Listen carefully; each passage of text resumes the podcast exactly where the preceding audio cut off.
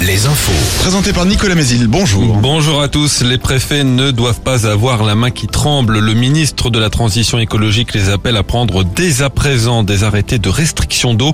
On a manqué de pluie en France sur 15 des 18 derniers mois. Conséquence, le pays fait face à une sécheresse hivernale inédite qui laisse présager une crise majeure pour l'été. Ces restrictions d'eau pourraient donc être d'une précocité jamais vue, Denis Lebars.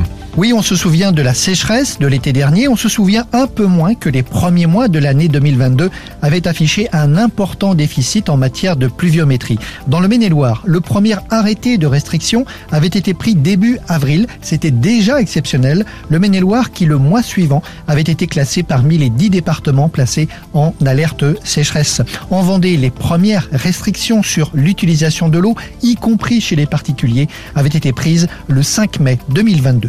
La colère des agriculteurs ce mardi en Maine-et-Loire. Une quinzaine d'actions sont annoncées dans tout le département par la FDSEA et les jeunes agriculteurs. Ils alertent de nouveau sur la situation des exploitants agricoles et leurs difficultés. Les agriculteurs se rassembleront sur des ronds-points ou en bordure de champs à Chemillé, Douai-la-Fontaine, Beaupro, Sèvres-Moine ou encore à Segré. Des marches au flambeau ou encore des convois de tracteurs sont prévus.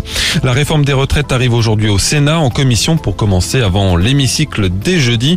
Hier, les syndicats de la SNC CF ont appelé à une grève reconductible à partir de mardi prochain, jour de la prochaine grande mobilisation nationale contre le texte.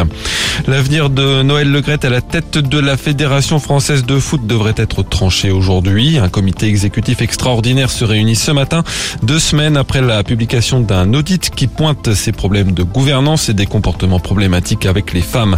Il sera aussi question du cas de la sélectionneuse de l'équipe de France féminine, Corinne Diacre. Elle est vivement critiquée par plusieurs joueuses, dont la capitaine Wendy Renard, qui ont décidé de se mettre en retrait de l'équipe à quelques mois du mondial. Et sur le terrain maintenant, les quarts de finale de la Coupe de France. Premier match ce soir, Lyon affronte Grenoble, club de Ligue 2. Nantes tenant du titre joue demain contre Lens. La Coupe de France aussi en basket cette fois, dernière rencontre des huitièmes de finale. Cholet joue ce soir à Saint-Chamond, club de Pro B.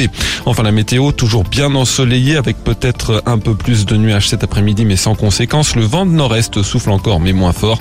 Les maxi ne bougent pas entre 6 et 8 degrés. Très bonne matinée à tous. Alouette, Alouette, le 6-10, le 6-10 de Nico et Julie. Alouette, il est 6h03. Nico, tu as Oui. pris quelques